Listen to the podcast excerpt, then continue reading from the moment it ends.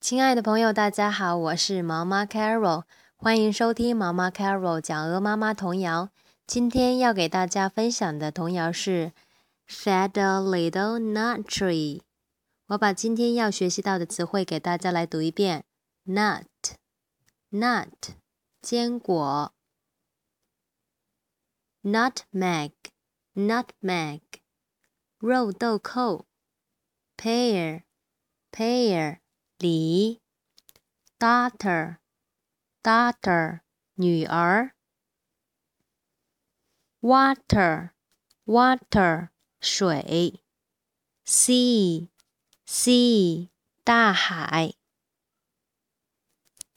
好，我现在呢来朗读一下童谣：Fed a little nut tree, nothing could it bear but a silver nutmeg and a golden pear.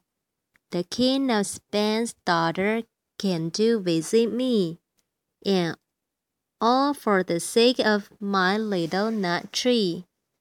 I skipped over water, I danced over sea, and all the birds in the air couldn't catch me. 第二遍.